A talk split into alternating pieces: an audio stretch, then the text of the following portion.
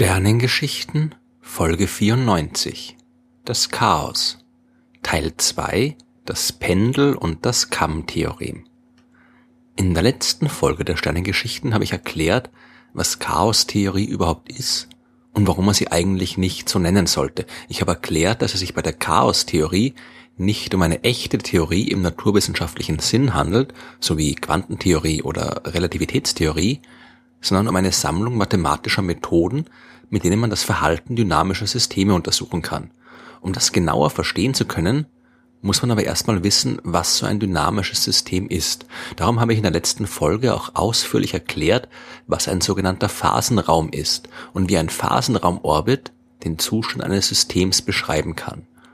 Heute möchte ich vom Kamm-Theorem erzählen, einem der wichtigsten Ergebnisse der Untersuchung des Chaos. Es kann uns etwas darüber sagen, wie sich chaotische Systeme verhalten und wie man sie verstehen kann. In der letzten Folge habe ich die Bewegung eines Asteroiden als Beispiel gewählt. Da war der Phasenraum aber sechsdimensional und das kann man sich nur schwer vorstellen. Und da das Kamm-Theorem sowieso schon selbst knifflig genug ist, möchte ich diesmal lieber ein anderes Beispiel nehmen. Und zwar ein simples Pendel. So ein Pendel ist ja eigentlich recht einfach zu verstehen. Das schwingt vor sich hin und das war's auch schon wenn wir Dinge wie Luftwiderstand und ähnliches ignorieren und davon ausgehen, dass das Pendel immer nur in einer Ebene schwingt, um die Sache nicht zu kompliziert zu machen, dann gibt es nur genau zwei Dinge, die man über so ein Pendel wissen muss. Wie weit ist das Pendel gerade aus der Senkrechten ausgelenkt und wie schnell bewegt es sich gerade? Mit diesen zwei Zahlen lässt sich der Zustand des Pendels komplett beschreiben. Das heißt, dass auch unser Phasenraum in diesem Fall nur zweidimensional ist und wir ihn uns jetzt praktischerweise auch anschaulich vorstellen können. Wir haben also einen Phasenraum mit zwei Dimensionen. Auf der x-Achse des Phasenraums soll die Auslenkung aus der Senkrechten aufgetragen werden, auf der y-Achse die Geschwindigkeit des Pendels. Im Ursprung dieses Koordinatensystems liegt der Punkt mit den Werten 0 und 0. Das Pendel ist also nicht ausgelenkt und auch seine Geschwindigkeit ist gleich Null. Es hängt also einfach still da, zeigt nach unten und bewegt sich nicht. Der Phasenraumorbit für diesen Zustand ist relativ simpel. Der besteht nur aus diesem einen Punkt. Was passiert jetzt aber, wenn wir das Pendel ein wenig auslenken und schwingen lassen? Wir nehmen es also, heben es hoch, lenken es aus und halten es noch fest. Die Geschwindigkeit ist jetzt immer noch gleich Null. Die Auslenkung ist aber größer. Wir bekommen jetzt einen Punkt, der direkt auf der X-Achse liegt, aber ein bisschen rechts vom Ursprung, je nachdem, wie weit wir es ausgelenkt haben. Jetzt lassen wir das Pendel los. Das schwingt zurück in die Senkrechte und wird dabei immer schneller und schneller. Der Wert für die Geschwindigkeit, also die y-Koordinate, wird jetzt immer größer und größer werden. Der Wert für die x-Koordinate, also die Auslenkung, der wird dagegen immer kleiner werden. Die Geschwindigkeit des Pendels wird genau dann den größten Wert erreichen, wenn das Pendel wieder exakt nach unten zeigt und durch den senkrechten Zustand schwingt. Danach schwingt es auf die andere Seite, die Auslenkung wird wieder größer und größer, die Geschwindigkeit dafür immer kleiner und kleiner, bis das Pendel schließlich keinen Schwung mehr hat, anhält und wieder zurück auf die andere Seite schwingt. Wie sieht jetzt der Phasenraumorbit aus? Die Kurve beginnt direkt auf der x-Achse, ein Stück rechts vom Ursprung. Von dort bewegt sie sich in einem Bogen hin zur y-Achse.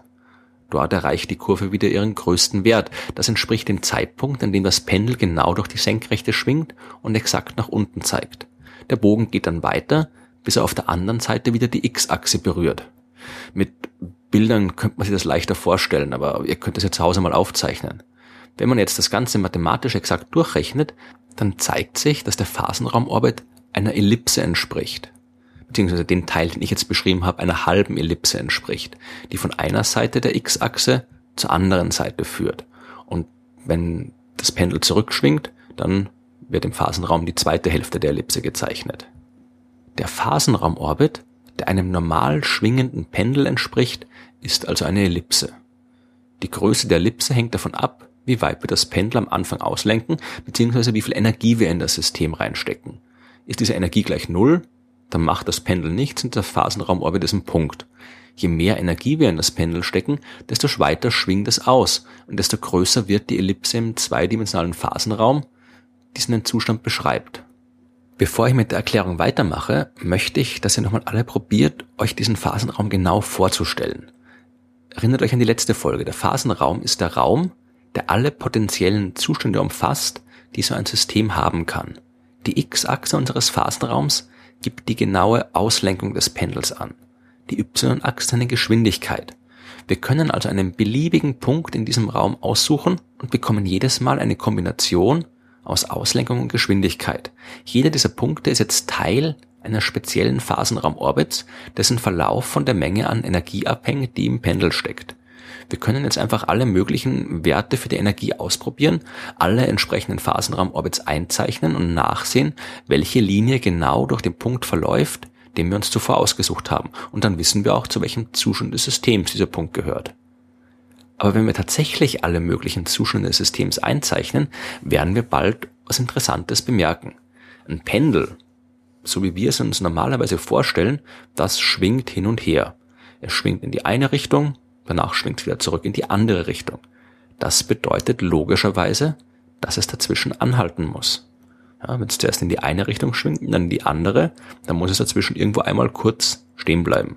Sonst kann es nicht hin und her schwingen. Die Geschwindigkeit eines hin und her schwingenden Pendels wird also in regelmäßigen Abständen den Wert Null haben. Das bedeutet, dass der Phasenraumorbit in regelmäßigen Abständen die x-Achse kreuzen muss, was ja einer Geschwindigkeit gleich Null entspricht, weil bei jeder Kreuzung der x-Achse hat die y-Koordinate den Wert gleich Null und die y-Koordinate ist die Geschwindigkeit. Und das ist auch der Grund, warum der Phasenraumorbit bei einem schwingenden Pendel elliptisch ist. Bei jeder Runde um die Ellipse herum kreuzen wir zweimal die x-Achse und diesen beiden Zeitpunkte, die entsprechen den beiden Punkten, an denen das Pendel beim Schwingen seine Richtung ändert. Ja, also während das Pendel hin und her schwingt, läuft der Phasenraumorbit äh, auf seiner Ellipse lang und jedes Mal, wenn das Pendel einmal hin und her geschwungen ist, hat der Phasenraumorbit einmal die Ellipse zurückgelegt. Aber was passiert, wenn wir jetzt so richtig viel Energie in das Pendel reinstecken? Ja, können wir uns vorstellen. Wenn wir ein Pendel so richtig mit wahnsinnig viel Schwung anstoßen, dann wird es nicht mehr hin und her schwingen, sondern im Kreis herum. Das macht jetzt einen Überschlag und das bleibt nicht mehr stehen. Die Geschwindigkeit des Pendels ist jetzt also auch nie gleich Null und die Phasenraumkurve wird die x-Achse nicht mehr kreuzen. Anstatt einer Ellipse ist der Phasenraumorbit jetzt also eine geschwungene Linie, die von einer Seite des Phasenraums zur anderen verläuft. Die Auslenkung des Pendels, also die x-Koordinate im Phasenraum, die ändert sich ja immer noch ständig und durchläuft alle möglichen Werte. Ja, das Pendel bewegt sich ja im Kreis herum. Die Geschwindigkeit dagegen, die bleibt in diesem Fall fast konstant und die ändert sich kaum noch. Und umso weniger, je mehr Energie im Pendel steckt. Ja, das Pendel kreist einfach im Kreis herum, im Kreis herum, im Kreis herum und bleibt nie stehen. Unser Phasenraum, der zeigt uns jetzt also zwei fundamental verschiedene Zustände des Systems. Im einen Fall schwingt das Pendel hin und her und die Phasenraumorbit sehen aus wie Ellipsen. Im anderen Fall rotiert das Pendel und macht Überschläge und der Phasenraum zeigt uns geschwungene, annähernd gerade Linien. Wenn wir all diese Ellipsen und Linien im Phasenraum einzeichnen, dann sehen wir auf einen Blick, welche Zustände unter welchen Bedingungen möglich sind. Wir sehen sofort, was passiert, wenn wir eine gewisse Menge an Energie ins System stecken. Diese fundamentalen Unterschiede, diese beiden fundamentalen Zustände, die nennt man Oszillation und Zirkulation. Und so richtig interessant wird es genau dazwischen. Tatsächlich dazwischen, denn wir haben einen Zustand in unserer Beschreibung vergessen. Das ist ein Zustand, der bei einem Pendel in der Realität nicht vorkommen wird, aber bei einem theoretischen Pendel, das wir betrachten, schon. Stellen wir uns vor, wir schubsen das Pendel mit genau der richtigen Energie an. Genau so stark, dass es gerade nicht für einen Überschlag reicht. Das Pendel wird immer weiter nach oben schwingen, weiter nach oben, weiter nach oben, weiter nach oben, bis es fast exakt senkrecht nach oben zeigt. Ein bisschen mehr Energie und es wird für den Überschlag reichen. Ein bisschen weniger Energie und es würde wieder zurück nach unten schwingen. Und in der Realität würde das Pendel auch mit Sicherheit entweder das eine oder das andere machen da man die Energie nie so exakt auswählen kann und das Pendel durch jede Menge äußere Einflüsse gestört wird. Aber bei unserem theoretischen Pendel können wir tatsächlich einen Energiewert finden, der einem seltsamen Gleichgewichtszustand entspricht. Einem Zustand, bei dem sich das Pendel immer weiter nach oben bewegt, dabei immer langsamer wird, aber trotzdem nie stehen bleibt, nie zurückschwingt und nie einen Überschlag schafft.